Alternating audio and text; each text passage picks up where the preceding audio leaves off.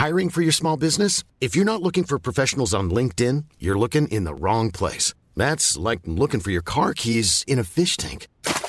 LinkedIn helps you hire professionals you can't find anywhere else, even those who aren't actively searching for a new job but might be open to the perfect role. In a given month, over 70% of LinkedIn users don't even visit other leading job sites. So start looking in the right place. With LinkedIn, you can hire professionals like a professional. Post your free job on linkedin.com slash people today.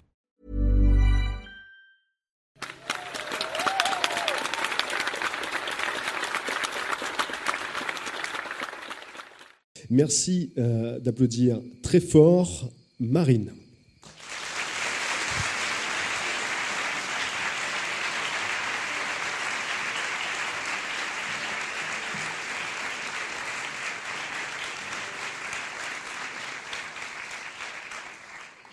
Bonsoir.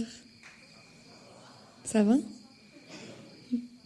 Moi, je vais vous raconter mon histoire, alors c'est parti. hein. Donc, mon histoire, elle commence, euh, cette histoire-là en tout cas, elle commence en 2012. Donc, à ce moment-là, j'ai euh, 22 ans et j'ai décidé d'apprendre le chinois. Donc, je suis toulousaine, j'étais à la fac de Toulouse et j'apprenais le chinois déjà depuis euh, trois ans. Donc, le chinois, c'est très galère. hein. Il y a cinq manières de dire le mot oui. Hao, shi, yo, kei, xiang. Et si nous, on a 26 lettres, euh, les Chinois, eux, ils ont 10 000 signes. Tous plus compliqués les uns que les autres à écrire. Fait bon, bref, je me suis prise de passion pour, euh, pour cette langue. Et j'ai décidé d'aller jusqu'au bout et j'étais très, très motivée.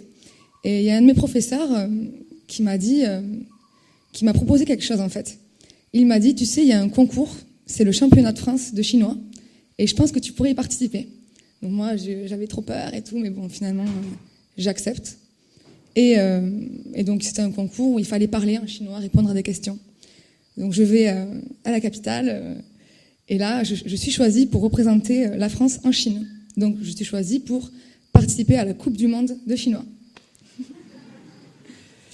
Donc, bon, j'y vais. hein. Je me suis dit, bon, ça va être, ça va être une belle aventure. Et j'arrive là-bas, et en fait, j'étais pas au courant, mais c'était télévisé, le truc. ça passait à la télé, et on était 120 candidats. Euh, C'était tous plus excellents les uns que les autres du monde entier. Et moi, j'étais vraiment pas au niveau, mais bon, je me suis accrochée, j'apprenais tous les soirs, j'apprenais mes, mes, textes et tout. Et euh, j'arrive jusqu'à la finale, et à la finale, euh, l'organisation de l'émission me dit Tu vas chanter une chanson en chinois devant des millions de téléspectateurs. Je dis Bon, ben, de toute façon, j'ai pas le choix, ok? Donc, je choisis une chanson qui s'appelle Tien Mimi, qui est assez facile, relativement facile, on va dire. Et je me retrouve sur scène, euh, devant des millions de téléspectateurs, à chanter avec une star chinoise et des danseuses derrière moi. Euh, Mon rêve de gamine qui se réalise, quoi. Donc l'émission se termine, je rentre en France, je me dis, ah, c'était une belle aventure, je pensais que c'était terminé. Et donc je suis chez mes parents, sur le canapé à Toulouse, et euh, je vois mon téléphone qui sonne, et je vois un numéro chinois dessus, un numéro que je connais pas. Donc bon, je réponds, et là c'est un inconnu, c'est un homme qui s'appelle Monsieur Liu, qui est chinois, et qui m'explique euh, qu'il est manager artistique. euh. Vous avez compris la suite. Et qui me dit, euh, en gros, bon, ben, je t'ai vu, je pense que tu as du potentiel, il y a beaucoup de travail, mais il y a du potentiel, et j'ai un plan pour toi. Je dis, mais comment ça, vous avez un plan Mais je suis rentrée en France. Non, non, mais je vais te prendre tes billets, je vais te prendre un appartement, et puis je vais t'inscrire à The Voice en Chine. Donc, euh, ben moi, j'ai réfléchi quand même quelques jours, et je me suis dit, bon, après tout, c'est une aventure, et puis ça se passe mal, je rentre, et j'ai rien à perdre, quoi. J'ai quand même pris quelques renseignements sur le monsieur avant d'y aller, et, euh, j'y suis allée.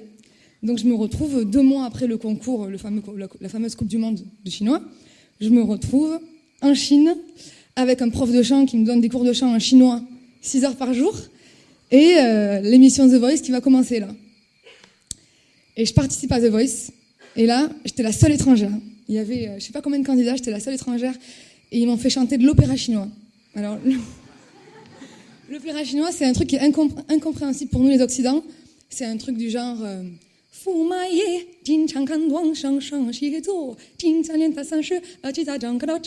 c'est un truc un peu comme ça.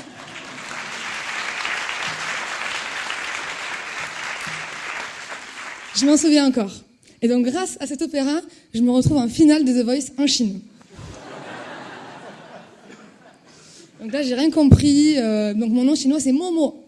Et euh, donc là, je comprenais rien. Il y avait des, stades entiers, parce qu'en Chine, ils sont très nombreux. Donc euh, une salle comme celle-là, en, Chine, c'est un stade de suite. Donc j'avais des stades qui faisaient moi, moi, moi, moi. J'étais là, waouh, ok, je sais pas ce que j'ai pris là, mais c'est bizarre.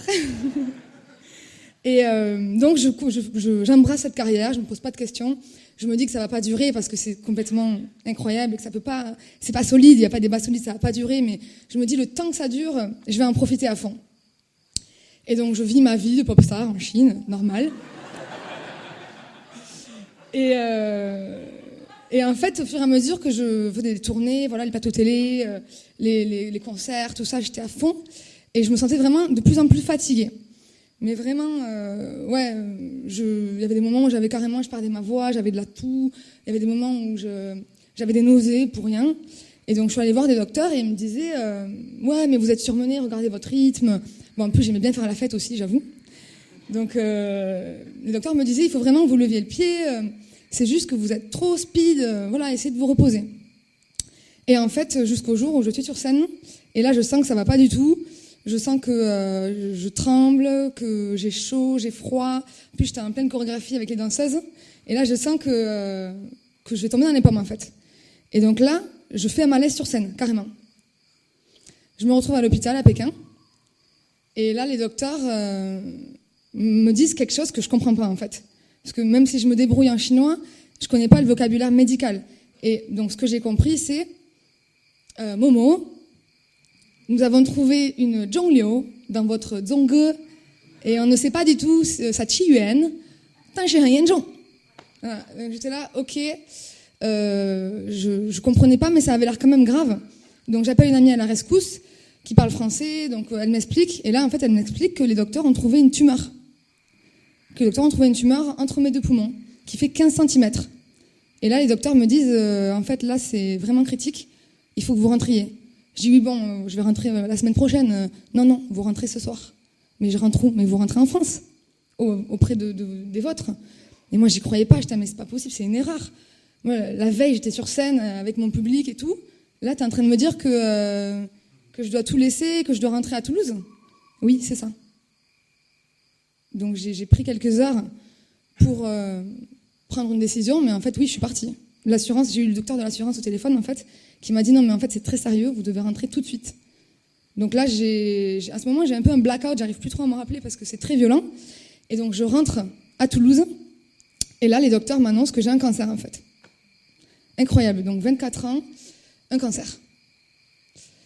Donc, euh, ben, je. Ok. Je commence les traitements. J'ai super peur parce que je me dis. Euh, ah ouais, ok, c'est fini. J'ai 24 ans, la vie c'est déjà fini, c'était court, c'était sympa. Euh, et, donc je commence les traitements, euh, je maigris, je change physiquement aussi, mentalement je change, je, suis un peu perché, je suis un peu dans mon monde, j'arrive plus à comprendre les gens. Pour moi, quand j'entends des gens dans le métro dire oh là là, mon Dieu, c'est pourri parce qu'un tel m'a largué, j'ai envie de lui mettre une claque. Enfin, c'est, euh, ouais, je, je, suis vraiment détachée de tout le monde à ce moment-là. Et bon, je perds mes cheveux au fur et à mesure. Et j'arrive pas à les raser parce que c'est, je sais pas, c'est vraiment un geste qui est assez dur à faire. Surtout pour moi qui avait les cheveux longs jusqu'ici, bouclés, c'était un peu ma fierté. Donc en fait, je laissais mes cheveux tomber et c'était horrible parce que j'avais une calvitie euh, là, j'avais des cheveux ici, mais là, ça faisait vraiment une calvitie euh, comme en prof de latin euh, quand j'étais au collège, quoi. Donc, du coup, je mettais une perruque et ma perruque était rousse. Et un soir, c'était le premier soir où je me sentais pas trop mal des traitements. Et j'ai dit à mes amis, mais venez, on va en boîte, on va s'éclater, quoi, on va danser. Je vais mettre ma perruque, personne n'est au courant, je vais me maquiller, je vais me dessiner des sourcils, et je vais juste danser comme avant. Donc je suis en, boîte, je danse, mais avec tout mon cœur au milieu des gens, et je me dis, mais personne ne sait mon secret, c'est trop bien. Et là, je vois un super beau gosse, un beau brun, et il vient, me parler. Et il me dit, c'est idiot, j'adore les rousses. J'ai envie de lui dire, euh, j'avais très envie de lui dire, ah, mais je t'ai eu. Bref, on s'embrasse. Et là, euh, je sens sa main, en fait, pendant qu'on s'embrasse, qui remonte dans mon dos comme ça. Et je me dis, au début, je remarque pas. Puis en fait, je sens sa main vraiment monter jusque dans ma nuque. Et je me dis, mon Dieu, il va toucher ma perruque. et là, en fait, j'essaie de le faire descendre, comme ça, de le faire descendre. Et lui, euh, il s'en foutait, il avait vraiment envie de toucher mes cheveux, il aimait vraiment les rousses. Et là, et là, en fait, j'ai senti sa main toucher ma perruque ici. Et j'ai vu le moment où il allait attraper mes cheveux et se retrouver avec ma perruque dans sa main au milieu de la boîte de nuit. Alors là, mon instinct de survie à parler. je me suis écartée et je suis partie en courant. Mais vraiment. Bref, bon, si je suis là aujourd'hui, c'est que tout s'est bien fini pour moi.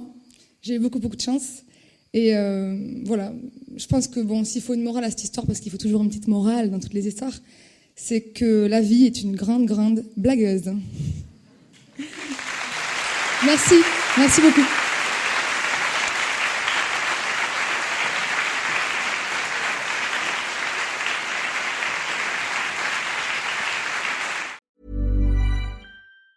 Planning for your next trip? Elevate your travel style with Quince. Quince has all the jet setting essentials you'll want for your next getaway, like European linen, premium luggage options, buttery soft Italian leather bags, and so much more. And it's all priced at 50 to 80% less than similar brands. Plus, Quince only works with factories that use safe and ethical manufacturing practices. Pack your bags with high-quality essentials you'll be wearing for vacations to come with Quince. Go to quince.com slash trip for free shipping and 365-day returns.